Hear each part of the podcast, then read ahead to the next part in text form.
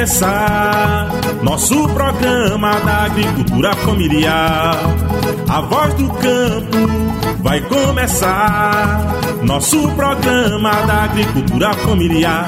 Petap Sindicato vivo com sua ação, fazendo um diálogo com a população. Petap Sindicato vivo com sua ação, fazendo um diálogo com a população.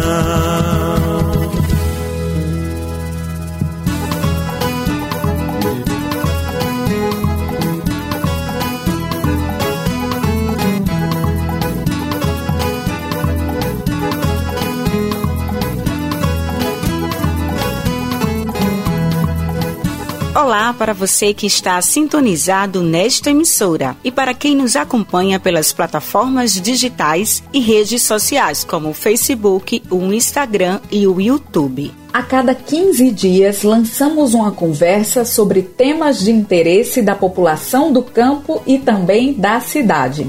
No dia 1 de outubro foi celebrado o Dia Internacional da Pessoa Idosa. Aproveitando essa data, no episódio de hoje vamos falar sobre as violências cometidas contra a pessoa idosa. Entre essas estão as violências física, sexual, financeira e patrimonial. A Voz do Campo é o podcast da FETAP, uma visão rural, plural e democrática do campo.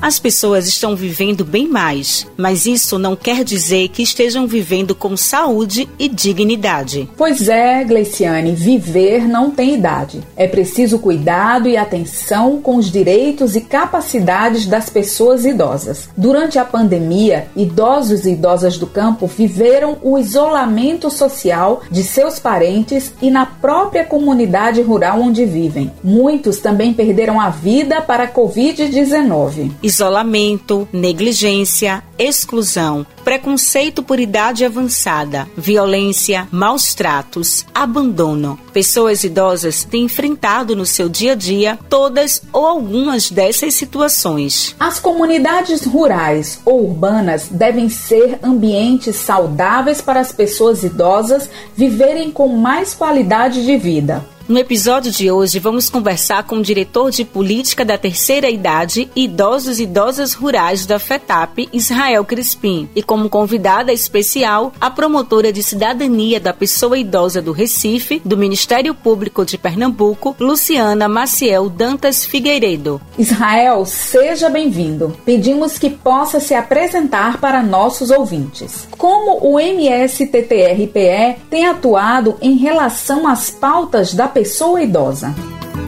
Sou agricultor familiar, Israel Crispim, diretor de política para os idosos. Uma alegria muito grande poder estar me dirigindo a todo o estado de Pernambuco, aos dez polos sindicais, aos dirigentes, assessores, a todos os sindicatos e a sociedade em geral como um todo. Portanto, o movimento sindical tem atuado em sua pauta e, claro, que tem incluído em todas as pautas de todas as diretorias a pauta dos idosos. A pauta dos idosos não é uma pauta é, exclusiva da diretoria da pessoa idosa, dos aposentados que representamos, desse segmento que é o pilar do movimento sindical. Portanto, com alegria poder estar dizendo que todos nós estamos sim atualizados com a pauta dos idosos e especificamente para cuidar dessa pauta, cuidar desse segmento histórico. Sabemos que um dos problemas presentes no meio rural é a violência financeira, que ocorre também pela contratação dos empréstimos consignados feitos indevidamente por parentes, pessoas próximas ou instituições financeiras, sem autorização da pessoa idosa. Como isso vem sendo tratado? Claro que a preocupação vem em relação à violência financeira financeira,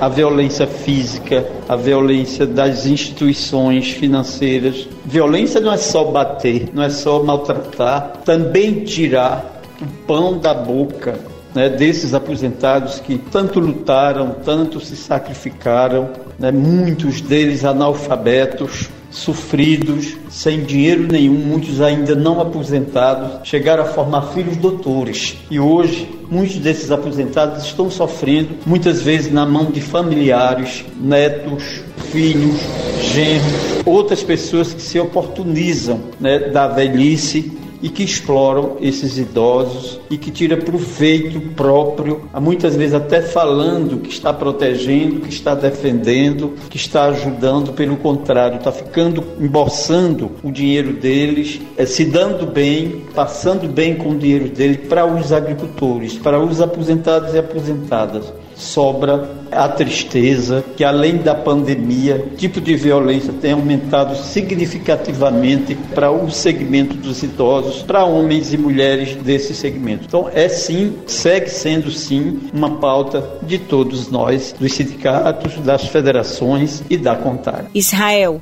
Nessa pandemia, você participou e ainda participa de muitas atividades virtuais. E tem uma pesquisa de 2021 da Confederação Nacional de Dirigentes Logistas, CNDL, e do Serviço de Proteção ao Crédito, SPC Brasil, que diz que 92% da população de mais de 60 anos usa o WhatsApp. Como tem sido sua experiência com as tecnologias? E em se tratando de nós idosos, homens e mulheres, lideranças, agricultores e agricultoras, que 70% da produção vem principalmente para a mesa de todos nós, pelos braços né, desse segmento, seus 60, 70 até 80 anos, na produção. Em se tratando de tecnologia, né, de uso do celular, do zap, das redes sociais, de vídeos, para todos nós é uma alegria poder também ter absolvido essa política, porque depois da pandemia né, a gente se empoderou, a gente sofreu, a gente perdeu parentes, a gente perdeu amigos, muita gente que a gente amava como os pais, avós, gente jovens também, que não só morreu idoso. Portanto, eu, na qualidade de diretor de política para os idosos, representando todos os idosos e idosas de Pernambuco, tenho orgulho de dizer, meus companheiros, dizer para todos vocês, dizer para a juventude, para homens, para mulheres, para toda a sociedade, para todos os meios de comunicação. Eu sigo fazendo cada vez mais maduro a comunicação com muito orgulho, com muita fé e determinação e com foco, com foco no que temos que fazer. É, nós temos utilizado todos os meios e eu não imaginava, até eu mesmo, ah, idoso, já estou ficando velho, continuo sim, tendo foco, tendo perspectiva, tendo planos e a idade amadurece cada vez mais para isso. Agradecemos pela participação do diretor Israel Crispim. E vamos de música. Agora vamos ouvir a canção É Preciso Saber Viver, de Titãs. Quem espera que a vida seja feita de ilusão pode até ficar maluco ou morrer na solidão. É preciso ter cuidado para mais tarde não sofrer. É preciso saber viver. Toda pedra no caminho você pode retirar. Uma flor que tem espinho, você pode se arranhar. Se o bem e o mal existem,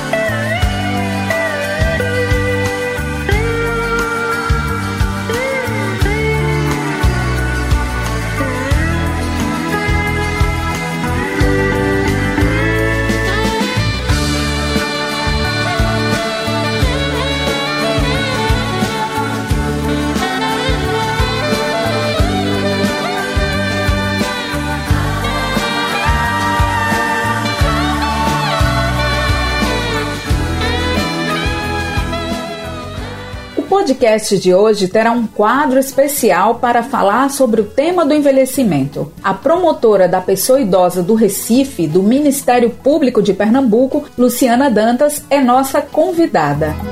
É com grande satisfação que falo para os trabalhadores rurais, as trabalhadoras rurais, para pessoas idosas ou não, e tenho o dever de informar o que o Ministério Público tem feito em defesa dessas pessoas. O Ministério Público tem atuado de uma forma preventiva para evitar a violência contra as pessoas idosas através da indução de políticas públicas como a construção de centros-dias, centros de convivência em todo o estado de Pernambuco, especialmente aqui na capital, como também na questão de políticas públicas na área de saúde, também voltadas no atendimento à pessoa idosa, como vacinação contra a Covid e outras políticas. Também temos atuado na fase repressiva à prática de violência. No Estatuto do Idoso, nós temos crimes que estão estabelecidos, que são crimes específicos praticados contra a pessoa idosa, como a exploração financeira, que é um dos mais comuns, como alguma pessoa que se apropria do cartão do benefício ou da aposentadoria do idoso e explora esse idoso financeiramente, como também maus tratos à pessoa idosa, e esses maus tratos podem ser de violência física, um murro, um soco,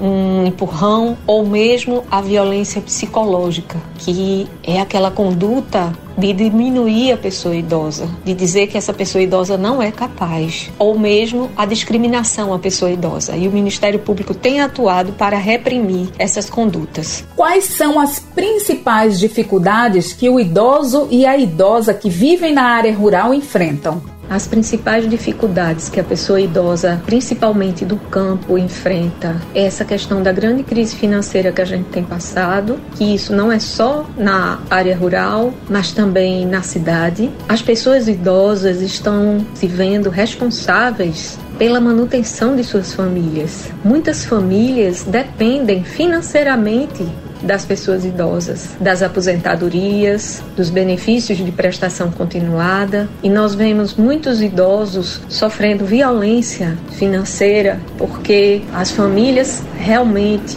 passaram a depender delas, mas para além disso, querem explorar de certa forma, deixando que aquelas pessoas idosas não tenham a possibilidade de escolher com autonomia em que seu benefício, em que sua aposentadoria, em que seu dinheiro vai ser gasto. E a gente tem visto essa questão aumentando com a crise econômica que nosso país vem enfrentado. Então isso acomete o trabalhador rural, como também acomete o trabalhador na cidade. Nós temos municípios no estado de Pernambuco e em todo o país que as verbas que vêm pela previdência social para pagamento das pessoas pessoas idosas, especialmente aposentadorias e benefício de prestação continuada, são maiores que o fundo de participação do município. E as pessoas idosas têm de se apropriar dessas informações e entender que aquela economia daqueles municípios rodam, giram por conta da verba que vem para eles. Então, se apoderem dessa informação,